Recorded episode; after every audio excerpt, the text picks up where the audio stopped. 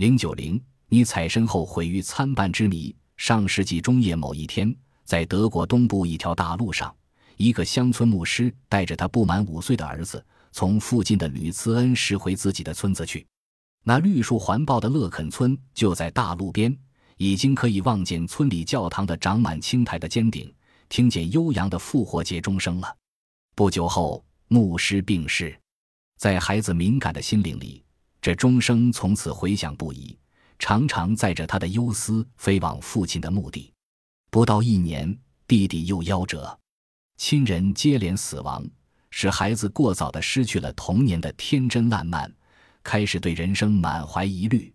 他常常独自一人躲进大自然的殿堂，面对云彩或雷电沉思冥想。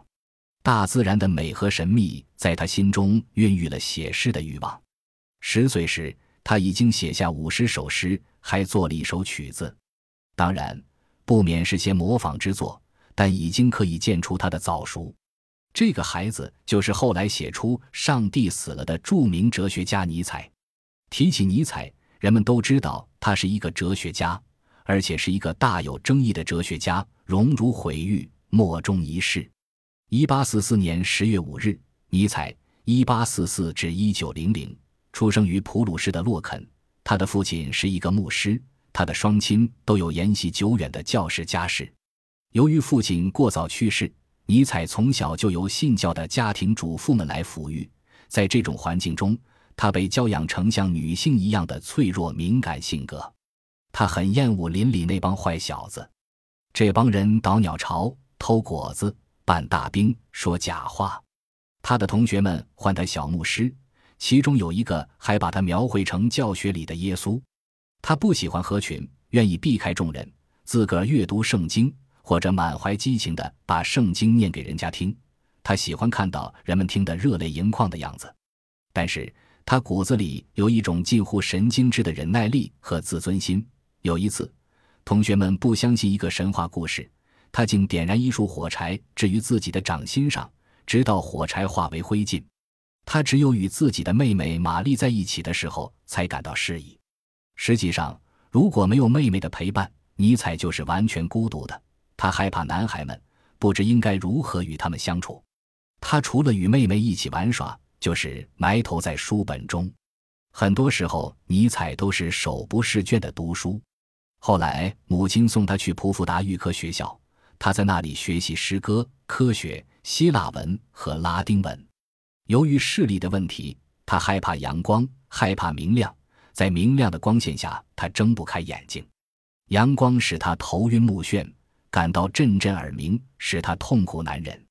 只有夜幕降临，这种痛苦才会减轻。所以他喜欢黑夜，喜欢在没有灯光的宿舍里静静地躺在床上。黑夜是他最好的朋友，黑夜和孤独。在预科学校的日子里。他还对音乐产生了强烈的爱好，无论是自己演奏还是听别人演奏，他都会如痴如醉，犹如沉浸在梦境之中。实际上，他的梦幻生活正逐渐成为他的现实生活。他在幻想中发现了自己在现实中所不具有的活力，但他毕竟还是一个生活在现实当中的年轻人。他具有年轻人体验世界的好奇心。在他离开普福达进入波恩大学后，他开始饮酒，说下流话，写猥亵诗，偶尔还会去逛妓院。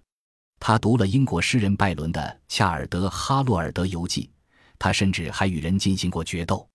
但因为他实在是体弱多病，几个月后，他放弃了这种自暴自弃的放荡的生活，又恢复往日的孤独状态。然后他从波恩大学转到莱比锡大学，埋头研究语言。他的脑子里充满了无数的为什么。大约在他二十一岁的时候，他无意中得到一本书本华的作为意志和表象的世界。这意外发现使他犹如发现了一面镜子。我通过它照见了世界、人生和我自己那被描绘的无比崇高的本性。他把书抱回住所，逐字逐句、如饥似渴地读了起来。二十一岁时，尼采因征服兵役。由于他眼睛近视，又是寡妇的独子，本来是可以问服兵役的，但当时征兵制度甚严，招兵买马经常不够。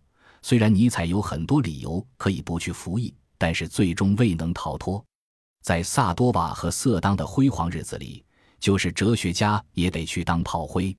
可是像女孩一样柔弱的他，在骑马的时候摔了下来，扭伤了胸肌，伤势很重。征兵官不得不解放了他。短暂的军营生活结束了，可这次创伤在以后一直没有完全康复，伴随了尼采一生。同样，由于他的军旅生涯如此短暂，以至于他离队时几乎和入伍时一样，对军人想人非非。斯巴达式的艰苦生活、训令与服从、忍耐与惩戒。都萦绕在他的想象中。现在他不必亲自去实现这个理想了。他之所以崇拜军人，正是由于他身体欠佳，当不了军人。离开军队后，他回到书斋生活。由于他具有语言学家的才华，巴塞尔大学便邀请他主持该校的古典语言学讲座。当时他才二十五岁。那一段时间，他心情很愉快。他很满意大学的宁静环境，但很快他那自我反省的习惯又开始打扰他了。他用什么样的方法来表达自己内心的那些东西呢？当然不能用拉丁文的前置词和希腊文的动词。就在他还没从他那书生气的迷梦中惊醒的时候，他的国家发生了一件很大的事情：德国与法国开战了。由于他的眼睛近视，他没有被派上前线。而是被安排去照顾伤员，他那位战胜人的一切而提出的哲学，现在变成了为战胜痛苦的意志而写出的优雅的诗歌。在战争的那几个月中，他像沃尔特·惠特曼样，与那些濒临死亡的人在一起。他的心中充满了厌恶，厌恶中又夹着同情。他的思想开始再次漫游，那里有先知和牧师们所说的那种生存的永恒的荣誉。难道不是一种永恒的痛苦吗？战争结束时，他已被白喉病折磨了很久。他登上山峦，在清新的空气中进一步思考这些难题。他的结论是：这个世界上所有的痛苦都有其存在的理由，因为无论在什么情况下，人应是一个不可战胜的乐观主义者。痛苦或许是一种有加的，甚至神圣的体验。这就是尼采的思想。他所经历的一切可以说是一部悲剧，可他从悲剧中得到的不是精神上的痛苦，而是快乐。他又像以前一样，远远地躲避世人，因为他害怕他们。只有一个人强烈地吸引着他，那个人就是德国著名音乐家、古典音乐的主要代表人物理查德·瓦格纳。因为瓦格纳在尼采的心中是个敢于盗取上帝的火种。并把它变成了人类音乐的普罗米修斯。一丁两年初，尼采出版了他的第一部著作《悲剧的诞生》。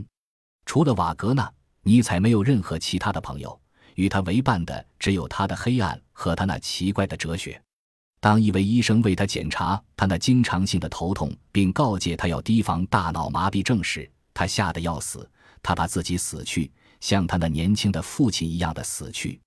于是他辞掉教授的职务，来到气候宜人的马里安巴特。随后他去了罗马，并在米兰遇到一位可爱的姑娘，他爱上了她。他向她求婚，却遭到了拒绝。尼采带着痛苦和羞辱回到书斋。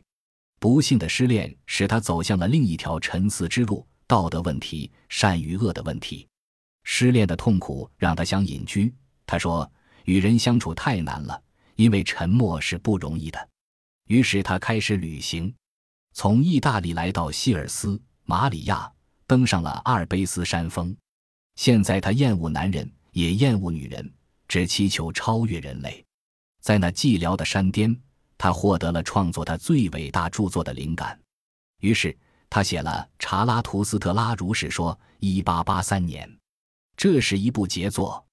在书中，尼采借查拉图斯特拉之口说：“上帝都死了，因而我们希望超人临世。”后来他曾提到，这部书孤云野鹤，黯然竭力。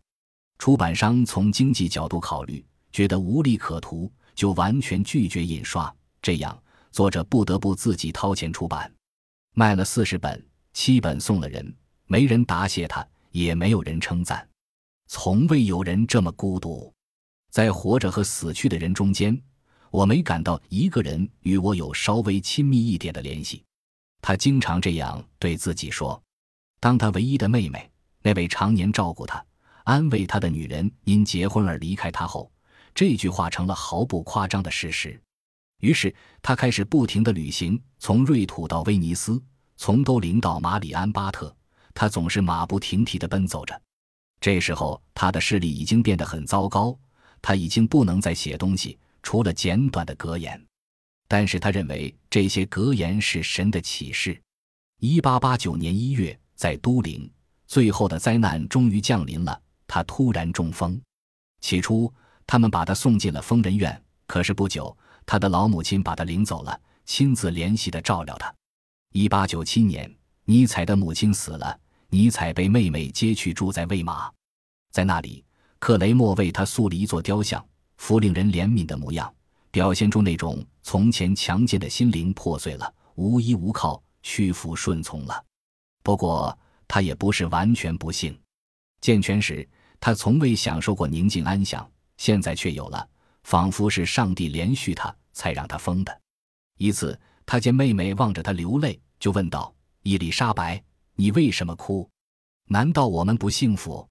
一次偶然的机会，听人谈起书，他惨白的脸上稍有了点红润，快活地说：“呀，我也写过几本好书。”然而，这清醒的瞬间迅速消失了。毫无疑问，尼采思维太活跃，因而过早的衰竭了。他与时代抗争，结果心里失去了平衡。到了后期，尼采的著作辛辣尖刻，他不仅抨击思想，也抨击人，瓦格纳、基督，还有德国人等等。一九零零年，他死了。他一生都是在追寻一种强有力的人生哲学，来弥补自己内心深处的自卑。尼采的哲学打破了以往哲学演变的逻辑秩序。凭的是自己的灵感来做出独到的理解，因此他的著作不像其他哲学家那样晦涩，而是文笔优美、寓意隽永。有人称尼采与其说是哲学家，不如说是散文家和诗人。尼采赋予影响的代表作有《快乐的科学》《查拉图斯特拉如是说》《超越善与恶》以及《权力意志论》等。尼采给西方文化带来了一场前所未有的震动。